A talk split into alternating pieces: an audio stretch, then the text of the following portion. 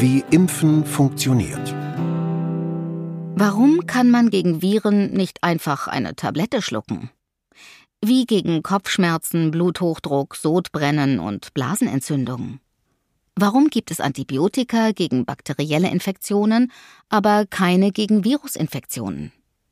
Es liegt jedenfalls nicht daran, dass unsere Forschenden zu dumm wären, eher daran, dass das Virus zu schlau ist, obwohl es nicht einmal ein Gehirn hat. Bakterien und Viren. Bakterien sind kleine, einzellige Lebewesen, die meisten davon gutartig, wie etwa die ungefähr 100 Billionen Bakterien, die im Darm eines gesunden Erwachsenen leben und bei der Verdauung helfen. Manche jedoch können Erkrankungen hervorrufen. Kolibakterien, Staphylokokken, Mykobakterien und andere. Viren sind relativ kurze Stücke Erbsubstanz, umgeben von einer Hülle. Sie haben keinen eigenen Stoffwechsel und können sich nur in den Zellen anderer Lebewesen vermehren. Dazu dringen sie in die Zelle eines Wirtes ein, zwingen sie dazu, neue Viruspartikel herzustellen und zerstören sie am Ende meistens. Warum Antibiotika nicht gegen Viren helfen? Bleiben wir noch ein wenig bei dem Bild des Körperkonzerts. Eine bakterielle Infektion kann man sich dann vorstellen wie eine Truppe von Störern, die das Konzert aufmischen wollen. Sie bringen Unruhe. Wir fühlen uns krank. Der Ordnungsdienst, vor allem bestehend aus weißen Blutkörperchen, attackiert die Störer. Die meisten Infektionen werden so mit körpereigenen Mitteln überwunden. Aber wenn der Ordnungsdienst mit den eindringenden Bakterien nicht fertig wird, können wir eben die Antibiotikapolizei alarmieren. Sie kann die Bakterien bekämpfen, indem sie zum Beispiel einen Baustein der Zellwand attackiert, den es nur bei Bakterien gibt, nicht bei menschlichen Zellen. Bei Viren geht das so nicht. Sie haben keine Zellwand, weil sie keine Zellen sind. Sie vermehren sich nicht selbst, sondern setzen sich in unseren Zellen fest und lassen sich von diesen vermehren. Sie sind zwar Eindringlinge, aber keine, die man so einfach verhaften könnte. Sie sind eher ins Orchester eingeschmuggelte Tröten, welche die betreffenden Musikerinnen und Musiker nicht nur dazu zwingen, sie zu spielen, sondern auch noch weitere Tröten selbst herzustellen und an die Mitmusikerinnen und Mitmusiker weiterzugeben. Da hilft auch keine Antibiotikapolizei. Was hilft stattdessen? Ein besser trainierter, besser vorbereiteter, körpereigener Ordnungsdienst. Immunabwehr als Überlebensstrategie. Der Körper, man muss es so sagen, ist konservativ. Sehr konservativ. Was er nicht kennt, das mag er nicht. Und wenn etwas, das er nicht kennt, doch hereinkommt, wird er aggressiv. Sehr aggressiv manchmal.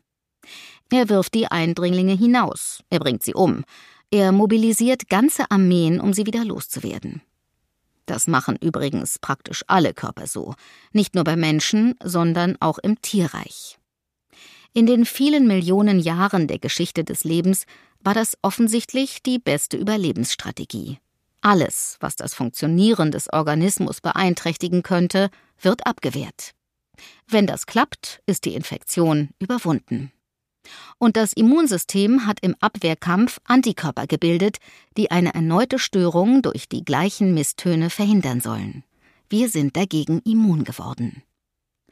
Diejenigen Organismen, die neugieriger waren und dem Neuen erst einmal eine Chance gaben, sich zu bewähren, haben sich in der Evolution nicht durchgesetzt. Unser Gehirn ist übrigens ganz anders. Es ist an allem Neuen interessiert, versucht darin schon bekannte Muster zu erkennen und so das Neue mit dem Bekannten zu verbinden. Aber der Körper ist da eben einfacher gestrickt. Und mit ihm haben wir es beim Impfen nun einmal in erster Linie zu tun. Der Impfstoff als Lehrkraft des Immunsystems. Den Leitgedanken der Impfung hat wohl niemand treffender ausgedrückt als die italienische Reformpädagogin Maria Montessori. Hilf mir, es selbst zu tun, zeige mir, wie es geht. Tu es nicht für mich, ich kann und will es allein tun. Montessori formulierte damit Anfang des 20. Jahrhunderts, wie das Verhältnis zwischen Lehrenden und Kindern sein sollte. Aber dieses Verhältnis entspricht genau dem zwischen Impfstoff und Immunsystem. Denn der Impfstoff selbst macht nichts mit den Viren. Er hilft dem Immunsystem, sich gegen die Viren zu verteidigen. Er gibt dem körpereigenen Ordnungsdienst eine Art Fahndungsfoto des Störers, damit er schon beim Hereinkommen abgefangen werden kann. Wie eine Lehrkraft gibt der Impfstoff dem Körper so viel Informationen über das Virus, dass er schon Antikörper entwickelt, obwohl er noch gar nicht infiziert worden ist. Wie eine Sparringpartnerin oder ein Sparringpartner übt der Impfstoff mit dem Immunsystem, wie es den Kampf gegen das echte Virus am besten führen und gewinnen kann. So gerüstet und trainiert kann der Körper dann, wenn das Virus tatsächlich angreift, die Attacke abwehren oder ihre Folgen zumindest begrenzen. Wie schnell und wie stark dieses Training tatsächlich greift, ist von Impfstoff zu Impfstoff und von Mensch zu Mensch unterschiedlich. In den ersten Tagen nach einer Erstimpfung ist noch kein voller Impfschutz aufgebaut.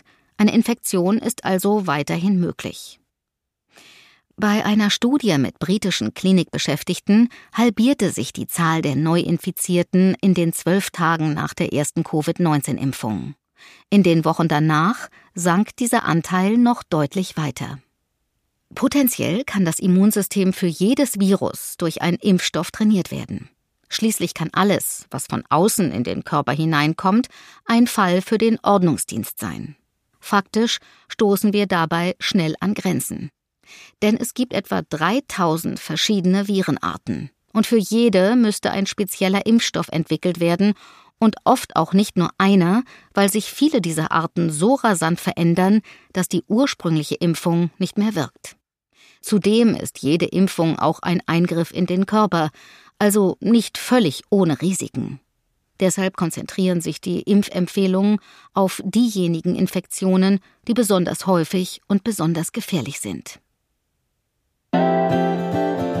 Brauchen Kinder keine Kinderkrankheiten?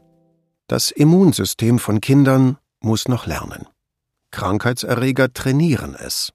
Und Impfungen auch. Allerdings ist ihr Training des Immunsystems sanfter und gezielter als die Risiken, die mit den Krankheiten verbunden sind. In Watte packen kann auf Dauer nicht funktionieren. Aber warum sollen Kinder Krankheiten ausgesetzt werden, die einen tödlichen Ausgang haben können, wenn eine Impfung das verhindern kann.